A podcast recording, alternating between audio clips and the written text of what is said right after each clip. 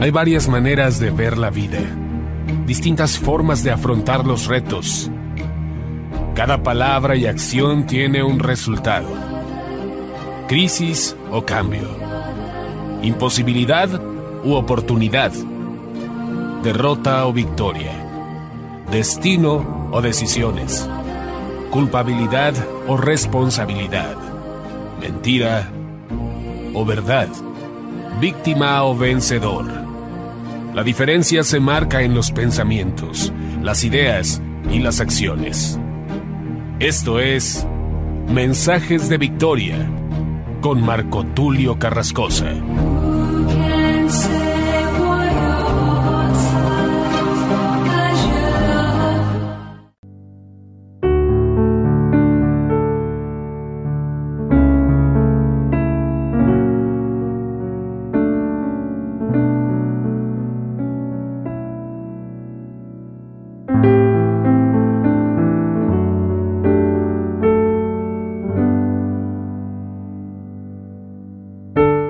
Bendiciones a todos, amados hermanos y amigos, qué gusto poder saludarles nuevamente a través de la radio, a través de internet. Hoy estoy muy contento de poder llegar hasta ustedes trayéndoles un nuevo episodio de esta serie titulada La paternidad de Dios. Este episodio número 3 tiene el mismo nombre que el primero, porque esta es la tercera parte. Este episodio se titula El Padre Eterno. Vamos a darle continuidad, amados hermanos y amigos, en base a lo que hemos platicado en los diferentes episodios desde que comenzamos, hablando precisamente de este pasaje que es un texto clave, que es un pasaje clave en toda la escritura para entender precisamente la naturaleza de nuestro Señor Jesucristo. Isaías 9:6, que declara, porque un niño nos ha nacido, un hijo nos ha sido dado, y la soberanía reposará sobre sus hombros, y se llamará su nombre admirable, consejero, Dios poderoso, Padre eterno, príncipe de paz. Este pasaje está hablando obviamente de nuestro Señor Jesucristo.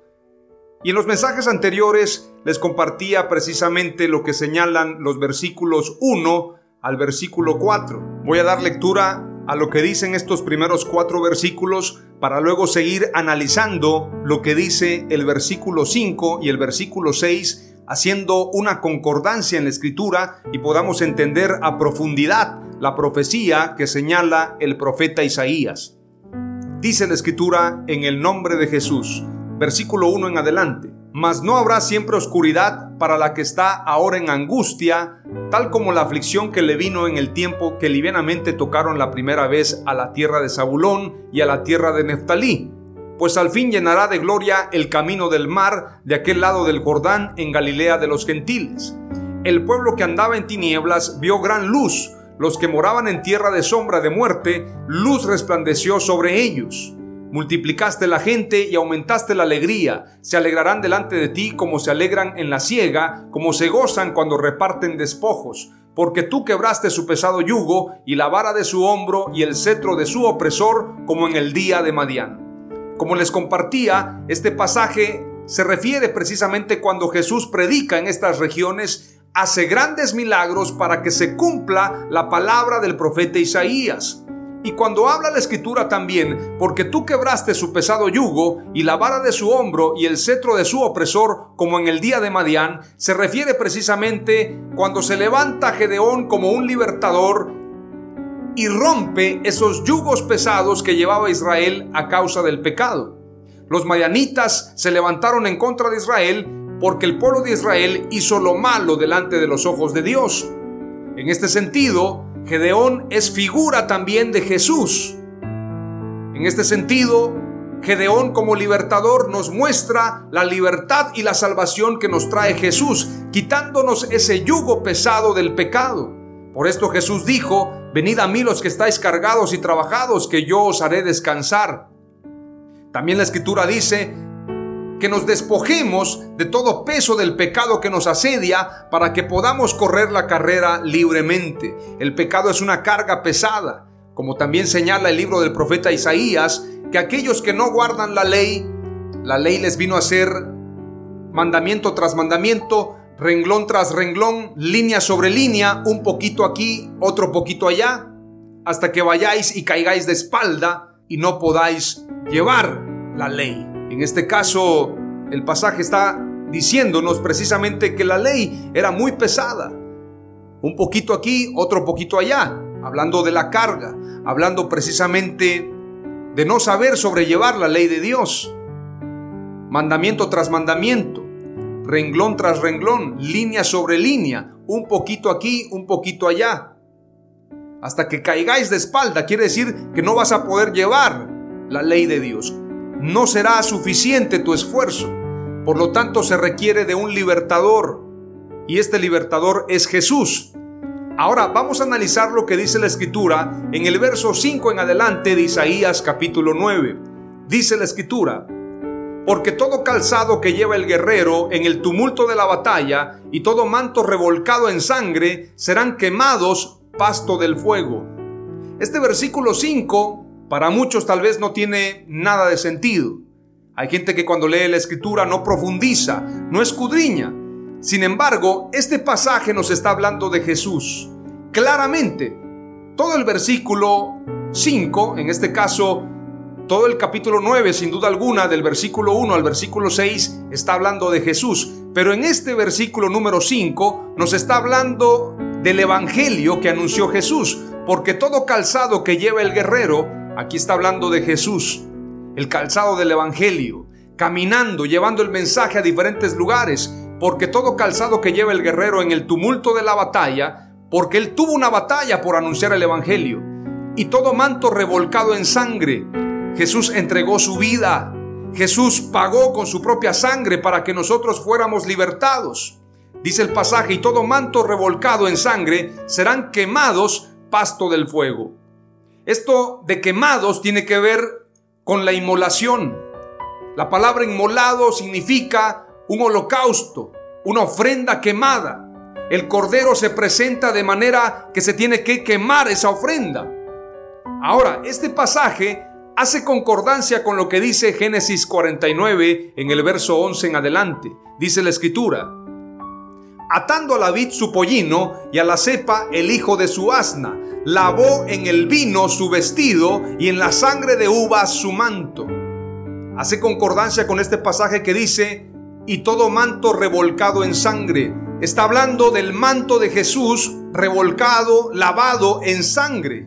Versículo 12. Sus ojos rojos del vino y sus dientes blancos de la leche. Los ojos rojos del vino representa cuando Jesús fue golpeado, obviamente, a causa de los derrames, de los golpes que sufrió Jesús, sus ojos se convirtieron rojos del vino, su manto lavado en sangre, revolcado en sangre. Esto nos habla del gran sacrificio de Jesús. Los que vieron la película La Pasión de Cristo saben de lo que les estoy hablando. Y algunos teólogos dicen que la pasión de Cristo, la película de Mel Gibson, solo nos muestra alrededor de un 10% de lo que verdaderamente vivió Jesús. Imagínese usted. Esto es muy impresionante. Y sus dientes blancos de la leche, ¿qué tiene que ver los dientes blancos? Esto habla de la santidad, pero nos habla también de un cordero. Veamos lo que dice primer libro de Samuel capítulo 7 y versículo 9. Tomó Samuel un cordero de leche y lo ofreció como completo holocausto al Señor. Y clamó Samuel al Señor por Israel y el Señor le respondió. Jesús es el cordero de leche que se ofreció como completo holocausto al Señor.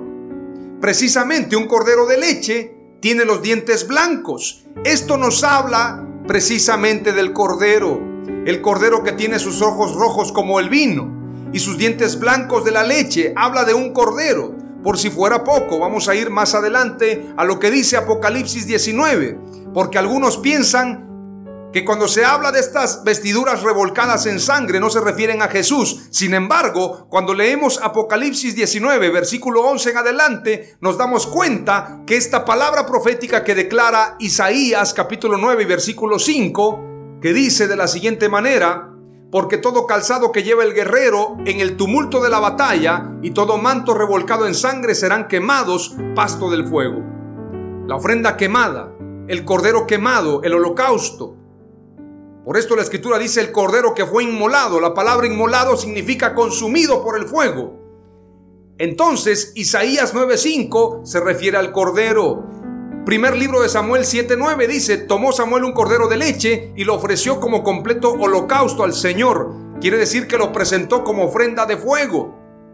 Se consumió en el fuego esa ofrenda, ese cordero de leche. Entonces cuando dice precisamente Génesis 49, verso 12, sus ojos rojos del vino y sus dientes blancos de la leche, nos está hablando del Cordero, nos está hablando de Jesús. Pero para completar lo que te estoy diciendo, veamos lo que dice Apocalipsis 19, versículo 11 en adelante. Entonces vi el cielo abierto y he aquí un caballo blanco y el que lo montaba se llamaba fiel y verdadero y con justicia juzga y pelea. Leíamos que la escritura nos habla de un guerrero. Isaías capítulo 9, versículo 5, porque todo calzado que lleva el guerrero en el tumulto de la batalla y todo manto revolcado en sangre serán quemados, pasto del fuego. Nos está hablando de esa batalla por la salvación. Y lo que les compartía precisamente en Isaías nos habla también de una batalla del cordero al igual que Génesis 49 que nos habla del león de la tribu de Judá y cuando dice sus ojos rojos del vino, habla de esa batalla.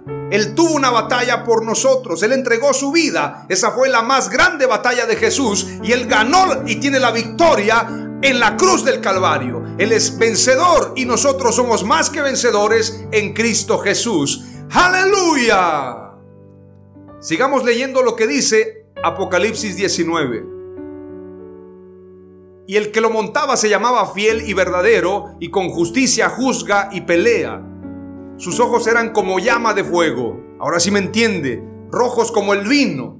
Sus ojos eran como llama de fuego, no solamente por los derrames que tuvo, por los golpes y el maltrato que sufrió Jesús, sino también esta profecía hace concordancia con el fuego de los ojos de Jesús. Sus ojos eran como llama de fuego y había en su cabeza muchas diademas y tenía un nombre escrito que ninguno conocía sino él mismo.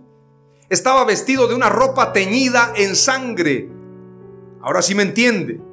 Ahora sí comprende que estas profecías, lo que declara Isaías 9:5, cuando dice todo manto revolcado en sangre, lo que dice Génesis 49, versículo 12, sus ojos rojos del vino y sus dientes blancos de la leche. Nos está hablando precisamente desde el versículo 11 de Génesis 49, cuando dice, lavó en el vino su vestido y en la sangre de uva su manto, este pasaje también está haciendo concordancia con Apocalipsis capítulo 19 estaba vestido de una ropa teñida en sangre y su nombre es el Verbo de Dios. Y los ejércitos celestiales, vestidos de lino finísimo, blanco y limpio, le seguían en caballos blancos. De su boca sale una espada aguda para herir con ella a las naciones, y él las regirá con vara de hierro, y él pisa el lagar del vino del furor y de la ira del Dios Todopoderoso. Y en su vestidura y en su muslo tiene escrito este nombre, Rey de Reyes y Señor de Señores. Hebreos 12, versículo 4 también declara, haciendo concordancia con lo que dice Isaías capítulo 9 y versículo 6. Hebreos 12 y versículo 4 dice, porque aún no habéis resistido hasta la sangre combatiendo contra el pecado. Jesús combatió contra el pecado aún dando su propia sangre. Y el versículo 6, con el que ahora voy a hacer concordancia, precisamente para cerrar este mensaje, Dice, porque un niño nos es nacido, hijo nos es dado, y el principado sobre su hombro, y se llamará su nombre admirable, consejero, Dios fuerte, Padre eterno, príncipe de paz. Isaías 7:14 declara, por tanto el Señor mismo os dará una señal. He aquí una virgen concebirá y dará a luz un hijo, y le pondrá por nombre Emanuel. Mateo 1:23 declara, He aquí la Virgen concebirá y dará a luz un hijo y le pondrán por nombre Emanuel, que traducido significa Dios con nosotros. Jesús es Dios con nosotros. Versículo 7 declara, Lo dilatado de su imperio y la paz no tendrán límite sobre el trono de David y sobre su reino, disponiéndolo y confirmándolo en juicio y en justicia desde ahora y para siempre. El celo de Jehová de los ejércitos hará esto. Esto lo señala Isaías 9 y verso 7. Esto hace concordancia precisamente con Génesis 49, versículo 8 en adelante, que declara, Judá, te alabarán tus hermanos, tu mano en la cerviz de tus enemigos, los hijos de tu padre se inclinarán a ti, cachorro de león, Judá, de la presa subiste, hijo mío, se encorvó, se echó como león, así como león viejo, ¿quién lo despertará? No será quitado el cetro de Judá, ni el legislador de entre sus pies, hasta que venga Silo, y a él se congregarán los pueblos, atando a la vid su pollino y a la cepa el hijo de su asna. Lavó en el vino su vestido y en la sangre de uva su manto, sus ojos rojos del vino y sus dientes blancos de la leche. Todas las profecías, todos estos mensajes tienen que ver con Jesús, el Padre eterno. Las tres palabras clave que te comparto el día de hoy en el episodio número 3, en su tercera parte de este mensaje, el Padre eterno, son el Cordero derramó su sangre y fue inmolado por amor. Número 2. Jesús tuvo una batalla como león para vencer el pecado. Número 3. Jesús es el Padre eterno que se hizo hombre para salvarnos. Amén. Aleluya.